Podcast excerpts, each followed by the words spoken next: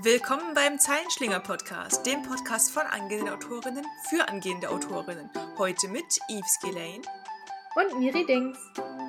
Ja, und wir äh, treffen uns wieder für eine kurze Mini-Folge und äh, heute widmen wir alles den äh, Antagonisten und Antagonistinnen und vor allem ihren tragischen, tragischen Vorgeschichten, die sie äh, sehr, sehr gerne mitbringen.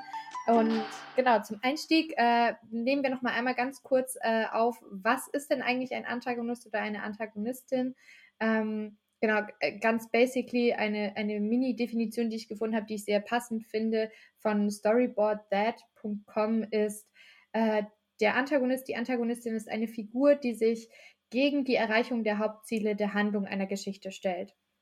Und das finde ich mhm. schon mal sehr, sehr gut ähm, definiert, weil sie nicht in Abhängigkeit zum Protagonisten ähm, gestellt wird, was sehr häufig passiert. So der Antagonist ist nur dafür da, äh, dass der Protagonist nicht seine Ziele erreicht. Und die, oder die Protagonistin.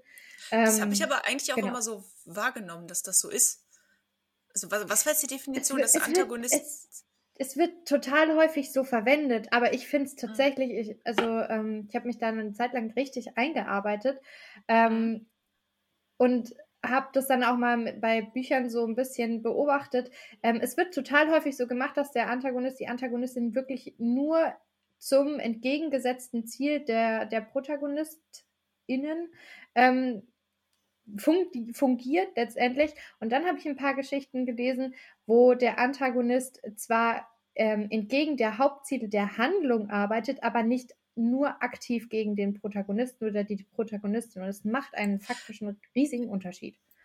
Ja, ja, ja, das stimmt. Aber so von einem, ähm, von einem handwerklichen Standpunkt her, wenn ich versuche oder wenn ich einen Antagonisten oder eine antagonistische Kraft, darauf komme ich auch gleich auch noch mhm. kurz zu sprechen, ja. äh, verwende, um ähm, äh, tue ich das ja meistens auch, um den Protagonisten, die Protagonistin herauszufordern und, und ein bisschen so dahin zu lotsen, dass sie da hinkommen muss und sich entwickeln muss und sowas. Ähm, das, das geht vielleicht so ein bisschen dagegen an, dass man, ähm, dass man dann den Antagonisten nur darauf anlegt, dass er dafür da ist, um da Steine in den Weg zu legen und dass die mhm. Figur dann flach wird. Ist das ja. der Ansatz, der dann ein bisschen Ja, genau, letztendlich, ja. ja. ja. genau, aber so, so größtenteils ähm, ist es ja leichter, das Werkzeug Antagonist anzuwenden, wenn man klar weiß, okay, er muss, äh, er muss überall da im Weg stehen, er muss, er, er erfüllt seinen Zweck, wenn er überall da im Weg steht, wo der Protagonist, die Protagonistin irgendwas möchte.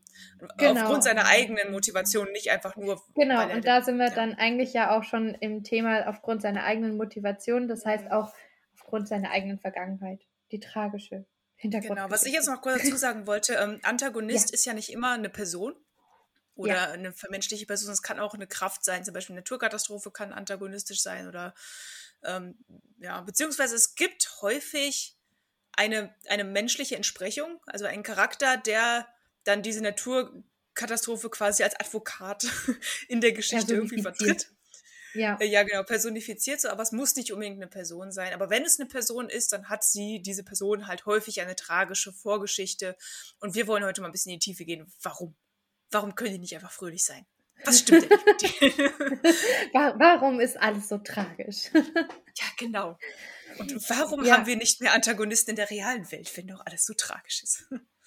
Naja, also ähm, ich glaube, dass, dass äh, die AntagonistInnen oder antagonistischen Kräfte in ähm, Büchern sehr gerne exponentiell gesteigert werden, sagen wir es mal so, weil wir haben sehr, sehr viele antagonistische ähm, Bewegungen in unserem Alltag ja auch. Die sind aber meistens sehr klein und sehr selten personifiziert, wirklich faktisch. Mhm. Ähm, ich glaube, was am ehesten jetzt vielleicht als, als Beispiel herhält, was auch gerne in Büchern verwendet wird, ist sowas wie eine Regierung. Und äh, dafür nimmt man dann als Verkörperung eine bestimmte Person. Das funktioniert immer ganz gut politisch. Ähm, mhm. Genau, aber sonst haben wir ja auch im Alltag so Kleinigkeiten. So, jetzt kommt ja wieder voll von, vom eigentlichen äh, Hintergrunddrama weg. Hm. ich überlege gerade, ob die ganze tragische Vorgeschichten-Sache, das ist ja, ob das ein Trend ist. Ich überlege gerade, ob mir Geschichten einfallen, wo der oder die Antagonist einfach keine tragische Vorgeschichte hat, sondern irgendeine andere Art von Motivation. Also das ist, wird ja häufig auch in letzter Zeit, es gibt ja auch viel diese Filme und Bücher, die jetzt irgendwie aus Sicht von bekannten mhm. Bösewichten geschrieben wurde, so Maleficent und sowas. Ja. Ähm, dass, dass das jetzt gerade so ein Trend ist, um die auch zu, zu ähm, Empathie für die Bösewichte zu schaffen. Mhm. Ähm, was, was jetzt mehr so ist, äh, aber ob das wirklich notwendig ist, würde ich behaupten, nein. Mir fallen aber leider gerade keine Gegenbeispiele ein.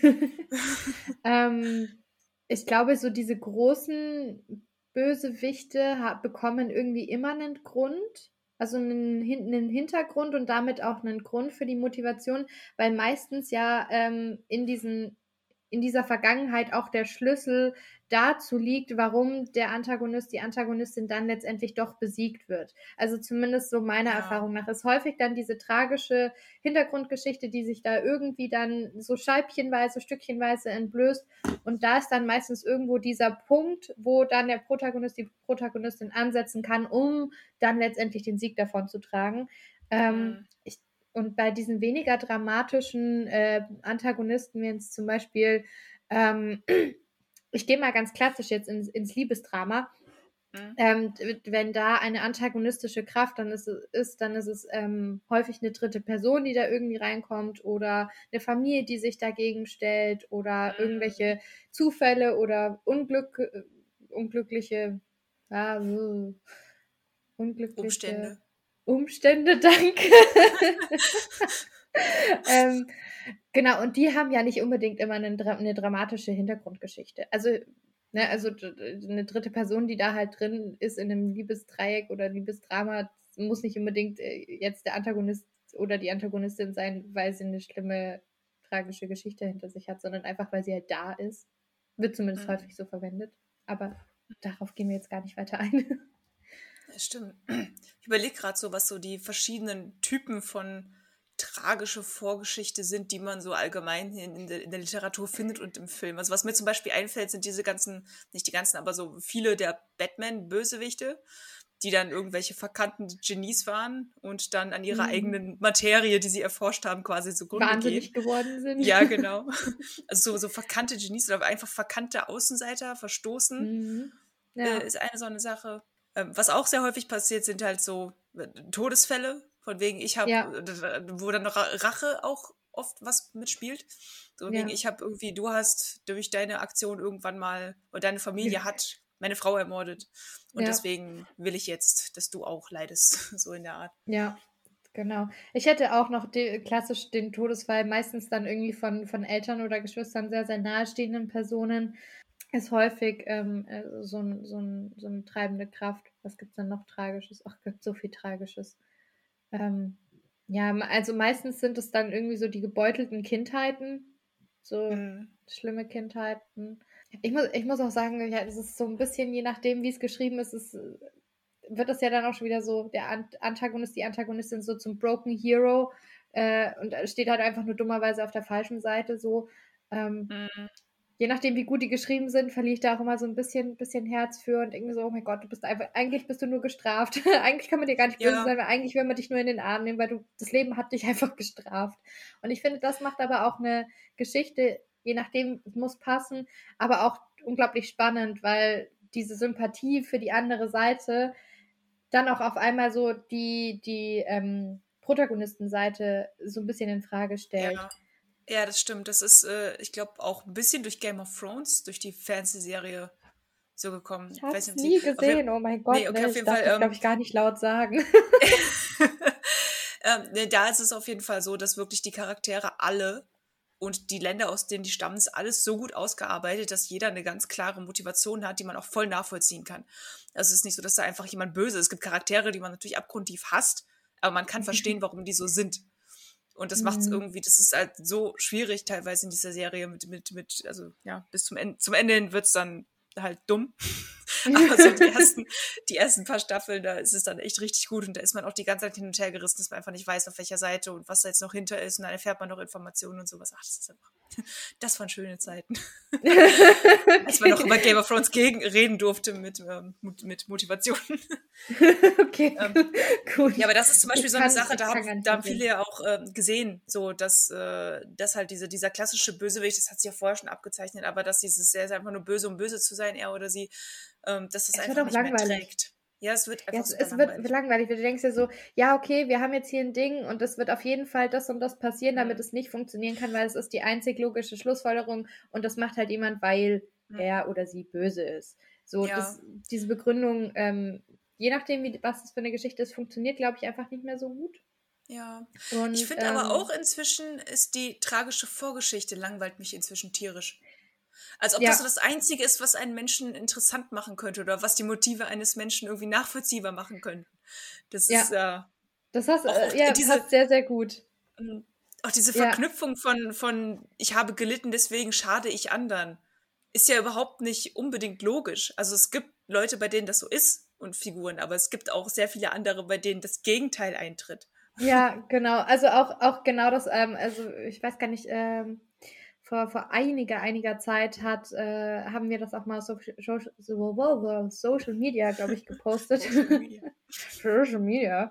das war die ähm, Woche, als wir Sean Connery da hatten, auf Social Media. genau. Habt ihr es verpasst, dann geht nochmal zurück und sucht.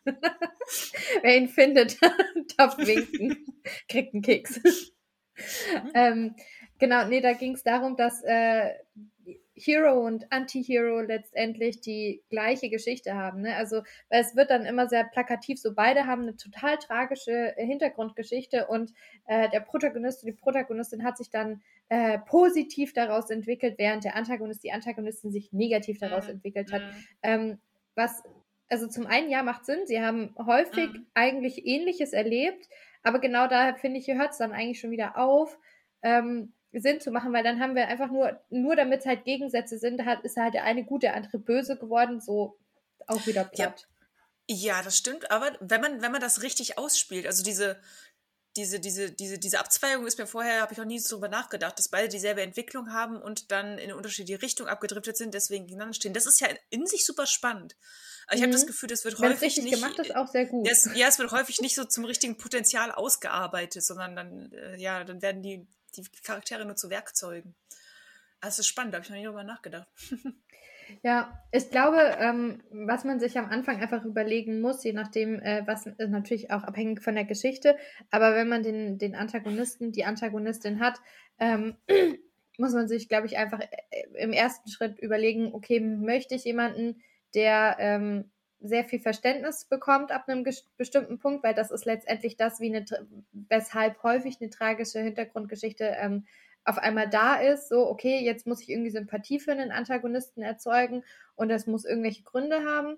Ähm, oder möchte ich wirklich jemanden, wo ich diesen, wo ich diesen Sympathiepunkt nicht einbringen kann, wo ja. kein Verständnis da ist. Und das kann ja, je nach Geschichte, können das ja auch mehrere Personen sein, die auf der antagonistischen Seite sind, die eben unterschiedliche Charakterentwicklungen ähm, durchmachen. Ich glaube, das ist immer die grundlegende ähm, erste Entscheidung, die ich treffen muss, wenn ich, wenn ich anfange zu plotten.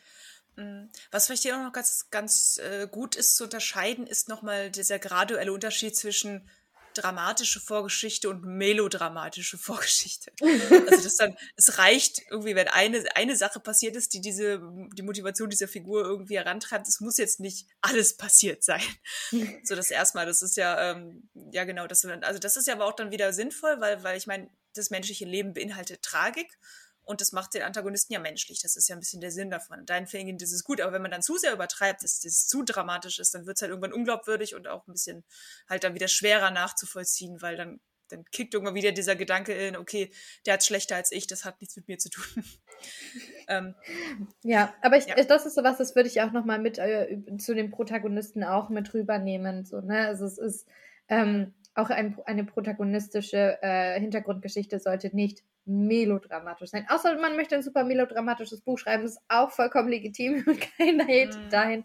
Ähm, aber das ist einfach eine bewusste Entscheidung dann äh, am besten Fall sein sollte.